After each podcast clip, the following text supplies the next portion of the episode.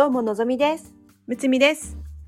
のぞみむつみの双子カフェこの番組は占い好きの双子がカフェでおしゃべりするように星読みや数秘術の話をゆるーくお届けする番組です星読みや数秘術を日常的に取り入れて自分らしく生きるヒントになれば幸いです。今日のテーマは数秘術のライフパスナンバー9についてトークしていきます。よろしくお願いします。お願いしますはい。数秘術の詳しい話はライフパスナンバー1のところで話していますのでご参考ください。ライフパスナンバーとはその人の本質、思考、才能、価値観を表すナンバーです。では早速計算していきましょう。生年月日を1桁になるまで足していきます。2桁の時にゾロ目になった時はそこでストップ。11、22、33はマスターナンバーと呼ばれる数字になります。計算は例えば1990年1月7日生まれの場合1たす9たす9たす1たす7は27さらに2たす7は9という形でライフパスナンバー9となります。え皆さん計算できたでしょうか？ぜひコメント欄に何番になったか書いてください。では、ライフパスナンバー9の特徴を言ってみましょう。とても穏やかで寛大な人です。いろいろなことを理解、共感する能力に長けています。9の人は癒しの力がありますね。アメーバのように透明感があり、変幻自在に自分を変化させることができます。すべての影響を受け、環境に左右されやすいので、その時によって印象が違います。物事に執着せず、来るもの拒まず、去るもの追わずな面があります。ただし、頭の中はカオス。理想が高く、夢追い人、ロマンティストの方が多いです。ボランティアや社会に貢献することで喜びを感じる平和主義者です。えーライフパス Q の特徴はこんな感じです。では、有名人にどんな方がいらっしゃるでしょうか？挙げていきます。はい。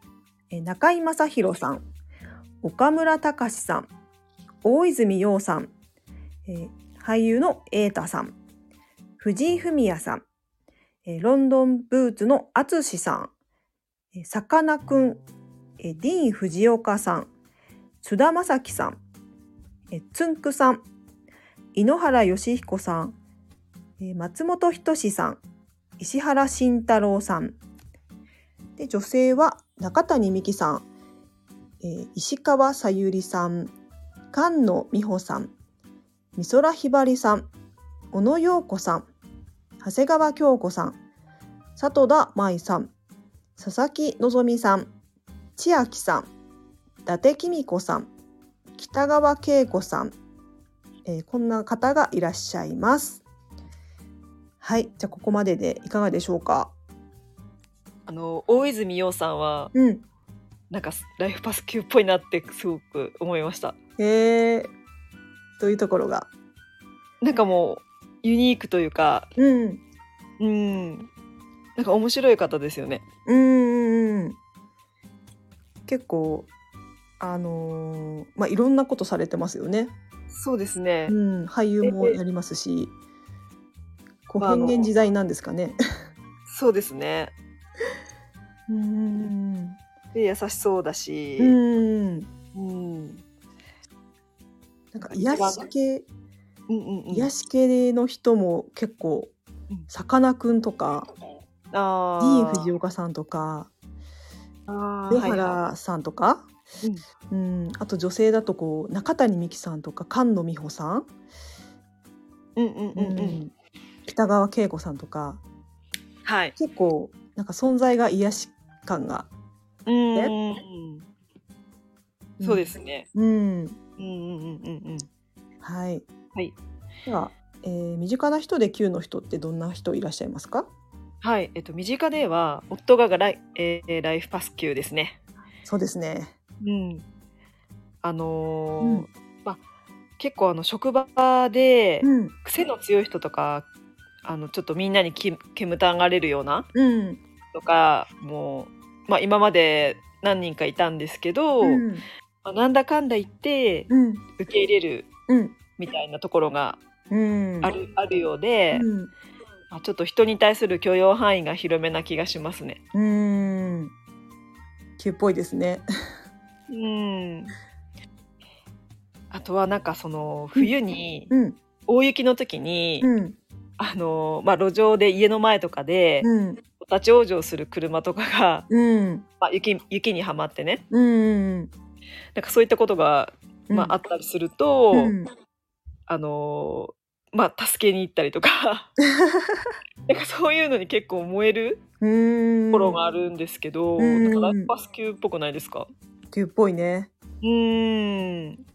自然にねそういう感じではい。動いちゃうんですよねきっと。うんうんうんうんうん。あとですね、うん。職場で2人今までまあ見てきたんですけど、うん。ライフパスキの人、うん。あのまあ、とにかく、うんあのもうコロコロコロコロこう表情が変わるというかねえ。現場面で、うん。あのまあ、ふざけたり、うん。あのなんていうかあの怒ったりとか、うん。あのなんていうかドラマみたいに、うん。こうなんか演じてみたりとか、もう本当いろんな顔をへえ。作れる人だったので、うんなんかもう一緒にいてすごくうん。もう楽しかったですね。へえ。うん。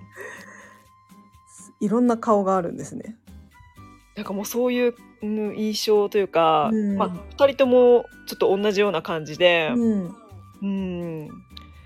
まあ、でも本当に、あのーまあ、基本はうん。平和主義というか、うん。あのーまあ、すごく器も広いんですけど、うん。なんか時にはうん。本当ちょっと怒怒ったりとか、うん。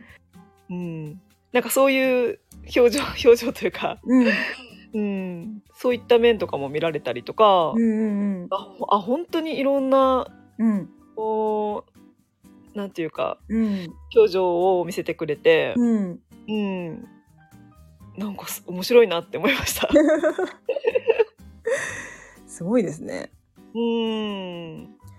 私も友達の Q の人は、うん。あのまあまあ人生にはねいろいろうん。あのこう局面がむを迎える時があると思うんですけども、はい。人間関係でこううまくいかなくなった時うん。なんかにあのもうあの自分で終わりをあの終わらすっていう感じで、うん。もう執着が本当にないなっていうふうに、あはい、Q のかライフパス Q の方でーそういう生き方をあのしているのを見て、うん。あ本当にあのーうん執着なくもう次に行くっていう感じで、うんううんん。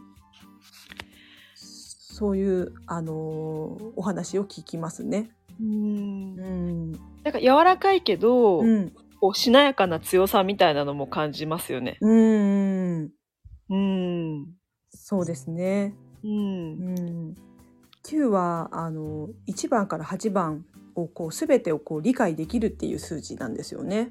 うんうんううん。ん。なのでそういう形であの全てをこう理解しているのですごく寛大な方が多くて、うん。でえっ、とまあそういう変幻自在にうん。自分を、あの変えることができるっていうのが9の人の特徴ですね。うん。なるほど。では9の人の課題、ネガティブワード、え優柔不断理想主義。地に足がつかない。え空想壁うん。というワードが並びました。え9の人はえ理想が高いのでどんどん頭の中に出てくるのですがそれを一つでも多く現実社会に表していきましょう。夢と現実の違いをきちんと知り地に足をつけていくことも学んでいきましょうということです。うんなるほど。はい。うんまあ、9ってあの、まあ、数比術は1から9で表されてああの9がさ最後の数字ですよね。